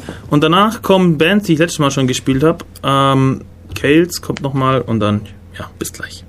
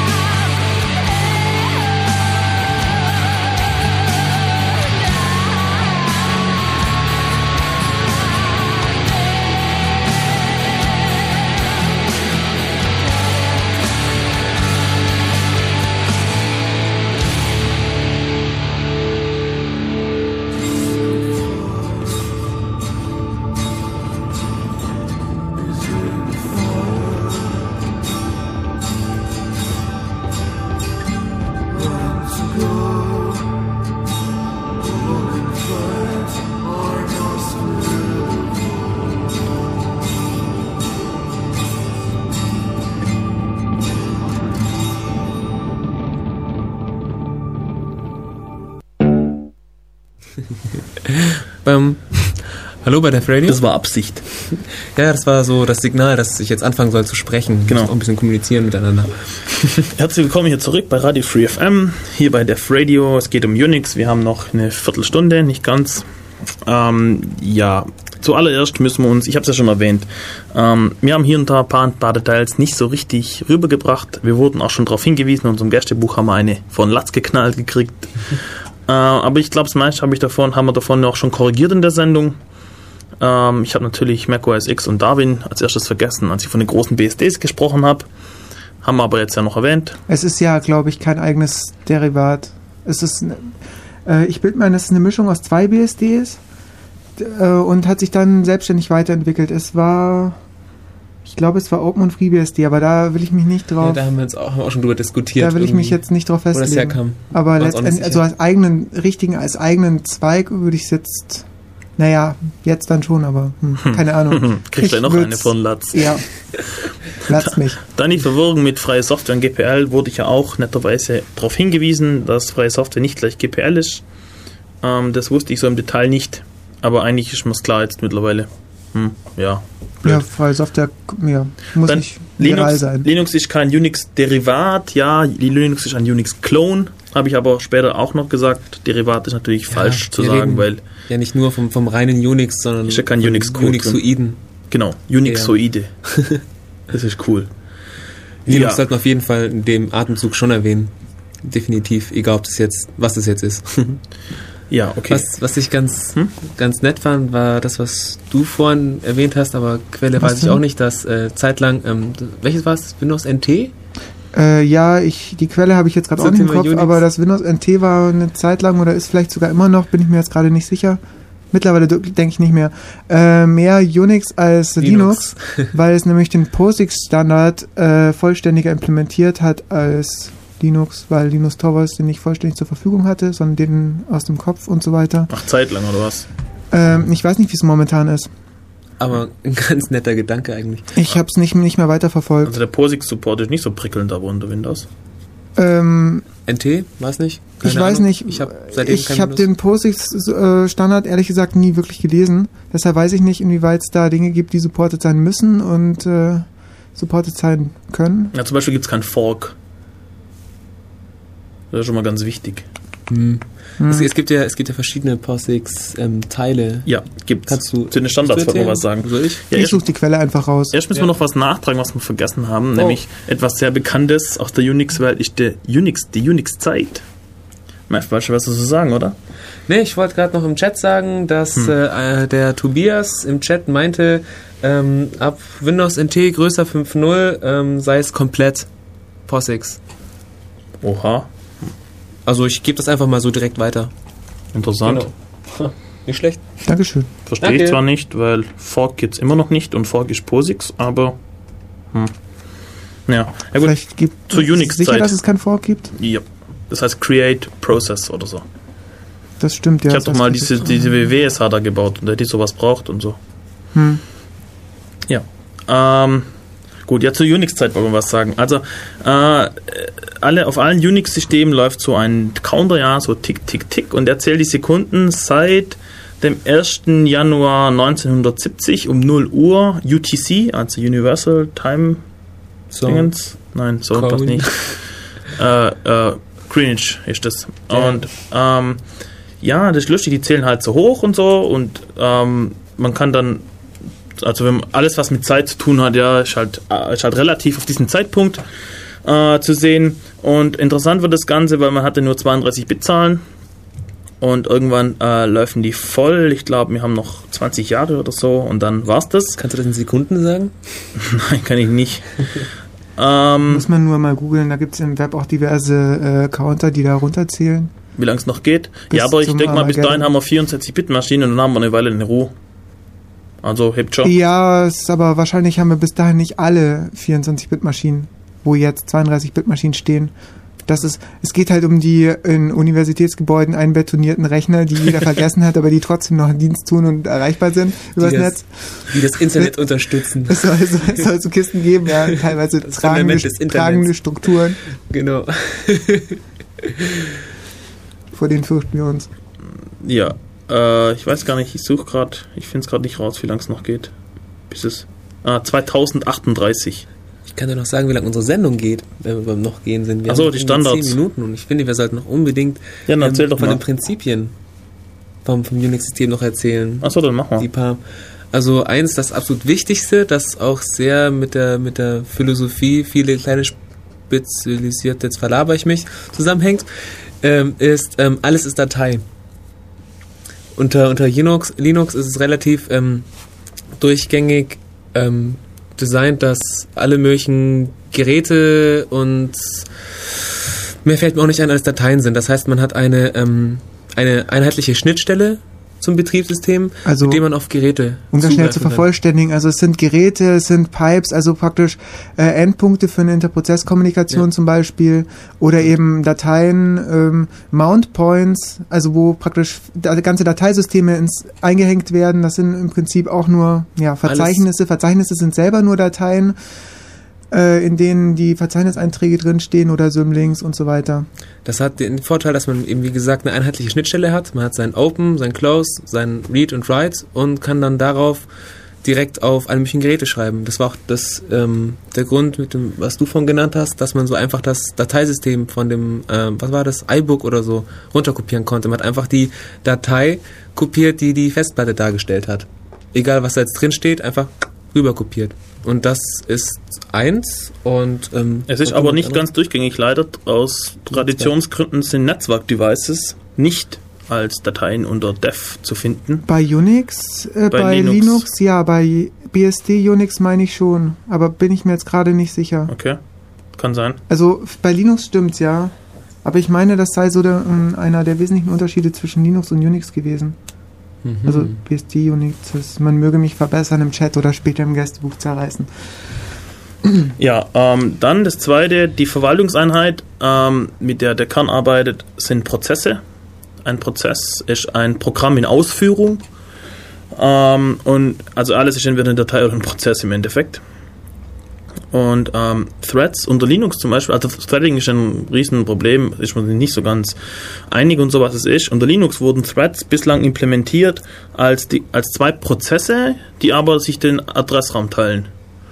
Das heißt, der Scheduler konnte dann wiederum auf Prozessebene äh, die Dinger verwalten und so weiter. Das heißt, wenn ich ein Programm hatte und habe dann zehn Threads aufgerissen, war, hatte ich insgesamt zehnmal so viel CPU, weil der Scheduler gleichmäßig verteilt, so mehr oder weniger, weil er das als Prozesse. Ich glaube, das kann man Anfasst. nicht so einfach sagen. Ähm, sicher, Ja, äh, diese, diese GNU-Bibliothek für Threading, die bietet aber auch... welche hm. meinst du? Ich habe dir gerade den Namen nicht im Kopf. Shit. Äh, ich... Hm. Okay. Du meinst, Ja. es gibt die Option, Threader als einzelnen Prozess laufen Ja, zu es lassen? gibt den, es gibt den, äh, die Option Threads in Software halt zu äh, implementieren. Userland Threads, das ist was anderes. Das geht den Kern nichts an, da, da weiß er ja nichts davon. Ja, aber es ist durchaus üblich gewesen, das unter Linux so zu machen, weil Linux halt früher überhaupt keine Threads konnte. Mittlerweile geht das ja, meine ich. Du musst aber Scheduling selber machen. Ja, Ja, wenn du das in Kern machen lässt, ist halt praktischer. Es gibt auch Userland Threads, ja, durchaus. okay. Aber es ging ja gerade um Kernel Threads. Und du hast es daran gemerkt, wenn du ein PS, also ein Process Listing gemacht hast, hast du deine Threads gesehen. Und um Sophia noch. Mhm. Und die wurden gescheduled wie ganz normale Prozesse. Ja, das werden sie im Prinzip, meinen sie das nicht immer noch mit Zusechser? Ähm, da gibt es ja mittlerweile. Okay, jetzt befinde ich mich wieder auf Glatteis, das weiß ich nicht so genau. Na, lassen wir das mal. Machen wir weiter mit. Ähm, ja, mit deinen tollen Prinzipien, die du hier noch. Ja gut, das hatten wir jetzt. Wir hatten jetzt alles Datei oder Prozess. Dann, dass, ähm, dass die ganzen Dateisysteme ineinander eingehängt werden. Das ja, ist ich habe eine, Wurzel, ich hab eine Wurzel und kann dann sagen, dieses Gerät an dieser Stelle im Baum einhängen. Fertig.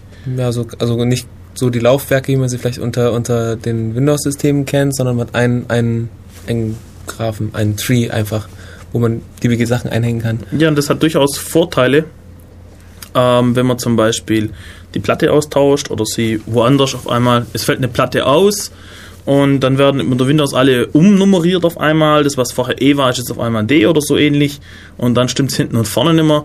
Und äh, das ist halt unter, unter Linux zumindest, ist das, ähm, sagst du dann, okay, äh, die Platte lassen wir raus oder die Platte heißt jetzt so, hängen wir trotzdem dort ein und für alle Programme ist das konsistent oder äh, transparent. Äh, BSD geht dann noch ein bisschen weiter, die haben so Disk-Labels, da kannst du ganz wilde Sachen machen. Da kannst ähm, kannst, äh, da hast du so ein Label da und da steht dann drin, äh, welches, welches Gerät über so Nummern äh, äh, wie heißt und wo das hinkommt und so. Ah. Was, was auch noch geht, man kann ja nicht nur, ähm, ich sag jetzt mal, ähm, Festplatten oder sowas einhängen, sondern Geräte generell oder Dateien generell. Das können dann auch ähm, einfache Images sein. Das heißt, unter, unter den äh, Unixen ist es ganz einfach, Images in das Dateisystem einzuklinken. Also diese Du brauchst aber ein spezielles. Device, das Loopback-Device. Ja, Du nimmst, also du nimmst eine CD, machst mit DD, so heißt das Tool, eine Kopie von diesem, von dieser, von diesem Device und kriegst eine Datei und dann sagst du dem Kern, hör zu, das, was in der Datei steck, steckt, das will, auf das will ich zugreifen. Dann erstellt er ein spezielles Device, das heißt DevLoop 0, 1, 2, 3 oder 4 oder 5 oder so. Und dann kannst du dieses Device mounten und fertig. ja. Und über den Weg hat man auch äh, früher dieses Loop-Crypt gemacht. So konntest du dann äh, Kryptographie, also ganze Dateisysteme verschlüsseln. Hattest dann auf dein, in deinem normalen Dateisystem eine fette Datei und da war alles geheim mit drin quasi. Und wenn du die gemountet hast über das Loopback-Device, hast du noch gesagt, er soll diesen Kryptoalgorithmus verwenden und diesen Schlüssel. Und dann konntest du dann auf dein Dateisystem zugreifen. Wenn du die wieder angemountet hast, war wieder alles dicht. Man konnte auch komplette Dateisysteme über diesen Weg mounten. Ja. Ähm, mittlerweile ist dieses Loop-Crypt aber abgeschafft. Jetzt nennt man Device Mapper Crypt. Auch ziemlich cool. Also ich habe ein Device und zum Beispiel Dev HDR1 oder sowas, meine, meine erste Partition auf der ersten Platte am ersten ID-Bus, also vom Master am ersten ID-Bus und sagt dazu, die will ich jetzt gekryptet haben, hier ist der Key, ja, die, dieser Algorithmus und dann erstellt er ein neues Device, Dev Mapper und dann den Namen kann ich angeben und dann kann ich dieses einfach mounten und fertig. Und dann läuft der Informationsfluss quasi so, dass, dass das Dev Mapper ist gemountet. Die Daten gehen dann da rein, gehen dann durch den Device Mapper, werden verschlüsselt und gehen dann auf das eigentliche Device Dev HDR1. Ich glaube, das hat jetzt niemand verstanden. Warum nicht? Von der Zielgruppe für äh, Unix. Ähm, Ich wollte nur Idee. demonstrieren, wie mächtig diese, diese Idee ist, dass man sagt, alles in Dateien und ich tue einfach jetzt mit dem Device Mapper, ja, Devices aufeinander abbilden. Fertig.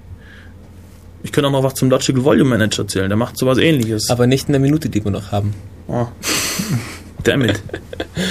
Ähm, wir machen eine eigene Sendung über Logical Volume Manager.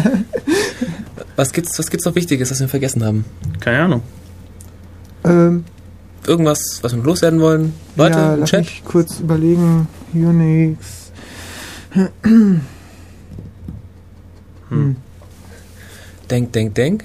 Ansonsten, Tick-Tack, Ja, ich glaub- Tick-Tack. Das war's. letzte Chance für Ach, mir ist übrigens noch eingefallen, Ah. äh, für Windows NT, du sagtest Create Process. Ja. Ähm, unter Windows gibt es auch gar keine äh, Parent-Child-Beziehung. Wahrscheinlich gibt es deshalb keinen Fork. Vielleicht. Aber wenn es zu POSIX gehört, Ich weiß nicht, ob es das wirklich implementieren muss. Man, man Fork, dann steht drin, dass es POSIX-kompatibel ist. Ja, ja, aber das heißt nicht, dass der POSIX-Standard einen Fork fordert. Ah, da schauen wir auf jeden Fall nach und informieren euch dann darüber. Ähm, genau. Was, was Windows NT aber auf jeden Fall hat, sollte man vielleicht echt noch erwähnen, ist den TCP/IP-Stack von BSD. Das ist auch, äh, das ist auch gut so. Ja. Ja, stellt euch vor, was passiert wäre, wenn sie den selbst geschrieben hätten. Aha, ach so, okay. So, solche Dinge wie Ping of Death? Ja, zum Beispiel. Oder noch viel äh, schlimmer. Viel mehr, ja. Gut. So. Man möchte in einem IP-Stack keine Buffer-Overflows haben. Nein, nein.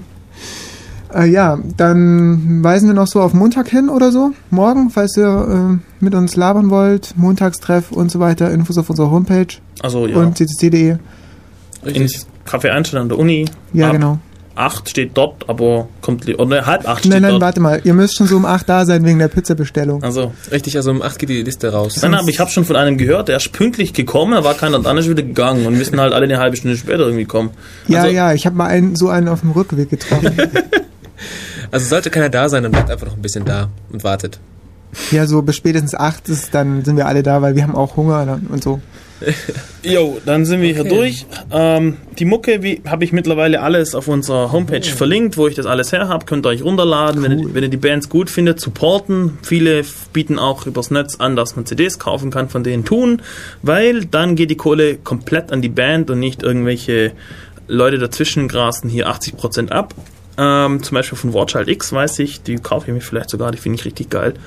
Ähm, Gibt es auf ihrer Homepage für, was weiß ich, 5 Euro oder bla oder so. so eine CD. Richtig cool. Also supportet es, freie Musik. Ähm, ja. Ansonsten vielen Dank für eure Aufmerksamkeit. Entschuldigung für die Ungereimtheiten hier und da. Wie gesagt, wir waren sehr kurz vorbereitet nur. Bis gestern wollten wir was anderes tun. Und ja, Machen wir das eigentlich noch? Wollen Was? wir das schon mal ankündigen? was? Geocaching. Das- ja, ja. Habe ich ja schon gesagt. Ja, Okay. ich, ich bin dabei. Also ich wollte da ja jemanden finden als Gast, ja, weil ich habe keinen Plan von Geocaching. Hm.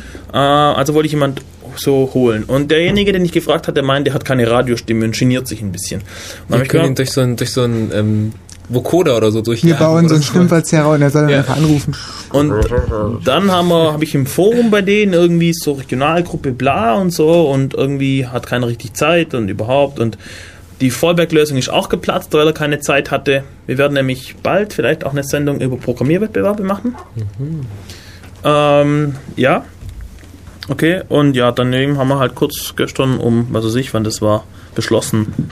Ähm, 10? Okay. Äh, ja. Kollege ist da, jetzt kommt Alternative äh, Crash. Richtig geile Mucke kommt da immer. Dranbleiben, wir sind raus und tschüss. Jetzt machen wir mal hier Night Shift rein. Und tschüss. Ciao.